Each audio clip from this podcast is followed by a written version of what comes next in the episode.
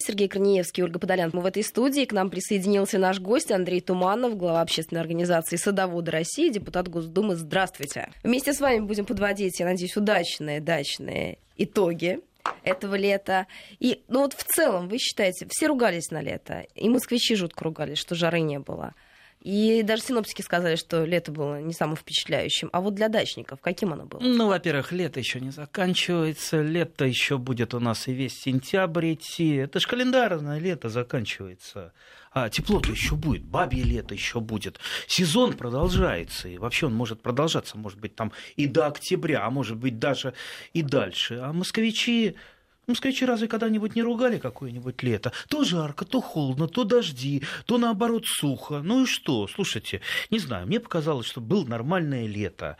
Может быть, были какие-то отдельные нюансы, там было э, там, в начале лета не очень тепло, но потом-то все нормализовалось. А по поводу урожая, знаете, Э, есть такая пословица, у плохого хозяина каждый год недород. Из чего мы делаем вывод, что у хорошего хозяина в любое лето, будь то лето дождливое, будь то наоборот сухое, все будет всегда нормально. Если э, руки правильные, Правильно да, растут, и оттуда да. растут, да. И вот это самое, самый важный орган садовода, вот я показываю, постукиваю пальцем по голове, тоже работает, потому что самое главное для садовода все-таки это не мозоли на руках, да, даже если они правильно растут, а все-таки голова, мозг, опыт, и желательно, чтобы этот опыт наживался все-таки не на собственных ошибках, а на чужих ошибках. Поэтому побольше давайте изучать, слушать нашу радиостанцию, когда мы рассказываем, вроде бы там мелочи какие-то, но из этих мелочей складывается ваш опыт, который поможет вырастить хороший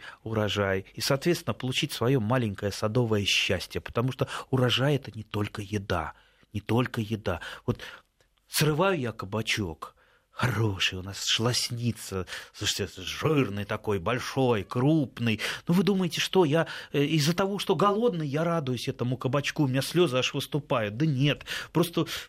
Ну, вот просто плоды трудов. Плоды угу. трудов. А картошку, понимаете, я выкапываю картошку. Почему я люблю копать картошку, да? Кто-то любит там рыбу ловить, кто-то с аквалангом плавать, кто-то с парашютом прыгает любит. А я люблю копать картошку. Я вот серьезно сейчас вот нисколько не смеюсь, не, не стебаюсь.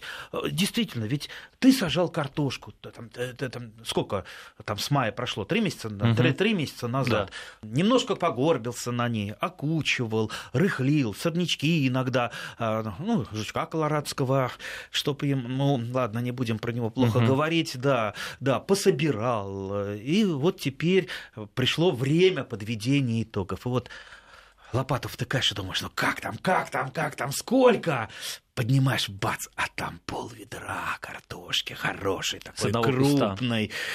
Прям аж садишься на землю, это вот разложил все эту картошечку из этого гнезда, посидел, посмотрел. Но я, конечно, понимаю, что у меня не, не те объемы были бы у меня там объемы гектар, мне там недосмотрения, недолюбования угу. картошкой, там бы скорее бы это все убрать, там заложить.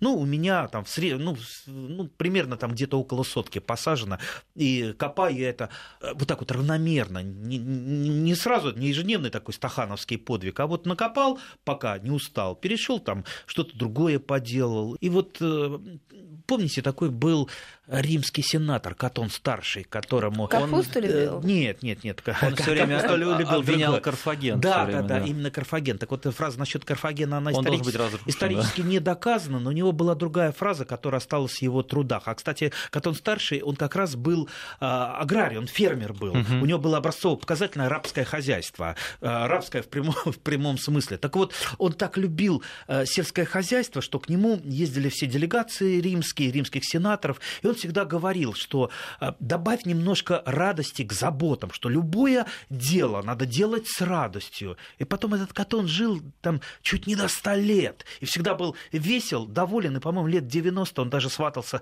к 17-летней. Да, такой крепкий старик был. Вот, и все благодаря, я надеюсь, вот этому э, замечательному труду, который доставляет радость. Представьте, на свежем воздухе, ты вот выходишь с утра, бац, цветочек расцвел какой-то. Ты уже радуешься. К огуречной грядке подошел, а там вот за ночь огурцы назрели. Вечером ты их полил, собрал, они уже за ночь назрели. Ой, какое счастье. Ну, я уж не говорю про картошку, которую ты копаешь, и сердце радуется. И радуешься, да. да.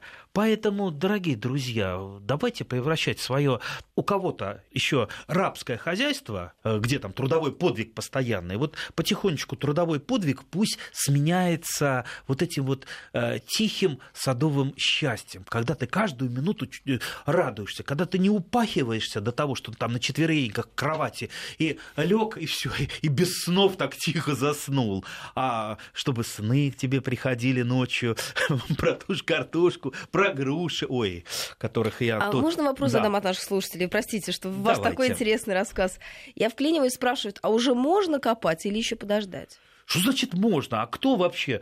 Э, мы что, радио разве обком партии, который указывает, когда копать картошку? Слушайте, а, копать картошку вам должна подсказать сама картошка. Вы у нее спрашиваете. Когда она созрела, вы ее и копайте. Либо не созрела, а она, ну, скажем так, засохла. Э, либо она пожелтела. Ну, вы видите, все, картошка перестала нормально вегетировать. То есть э, стала желтая ботва, либо она начинает усыхать.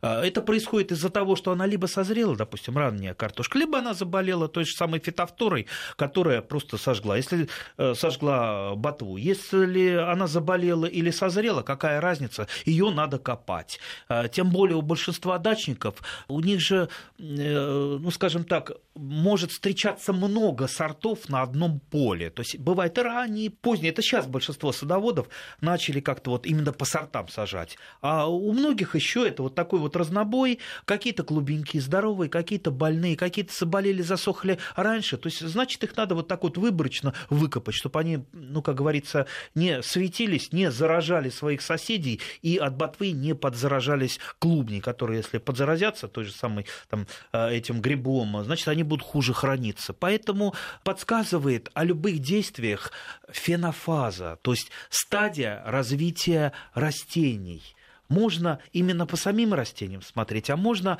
по растениям, которые как-то вот параллельно. Вот, вот, допустим, самый классический пример фенофазы. Когда лучше всего сажать картошку? Да? Фенофаза нам говорит. Причем такая там, столетиями проверенная практика. Лучше всего картошку сажать, когда на березе появятся листочки чуть поменьше пятачка старого. Ну, по нынешнему это 5 рублей. Да? Угу. Вот, такие листочки появились, все, самая лучшая фенофаза посадки. А ведь эта фенофаза может наступить и в конце апреля, а может быть и в середине мая, в зависимости от того, какая погода.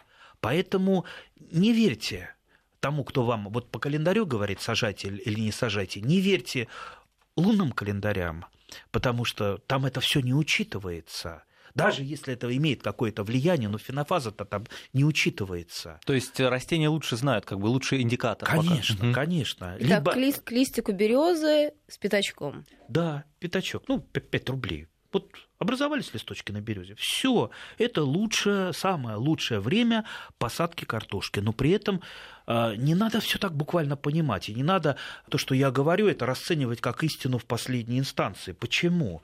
Потому что, да, это самая лучшая фенофаза, но, допустим, у человека просто в этого фенофазу, например, нет времени, он там э, не приезжает на дачу, либо у него э, ну, нет просто сил, и он э, сажает картошку там в течение там, 10 дней, там, двух недель, То иногда трех стахановского подвига, недель. Да? Вот, я ага. против стахановского подхода.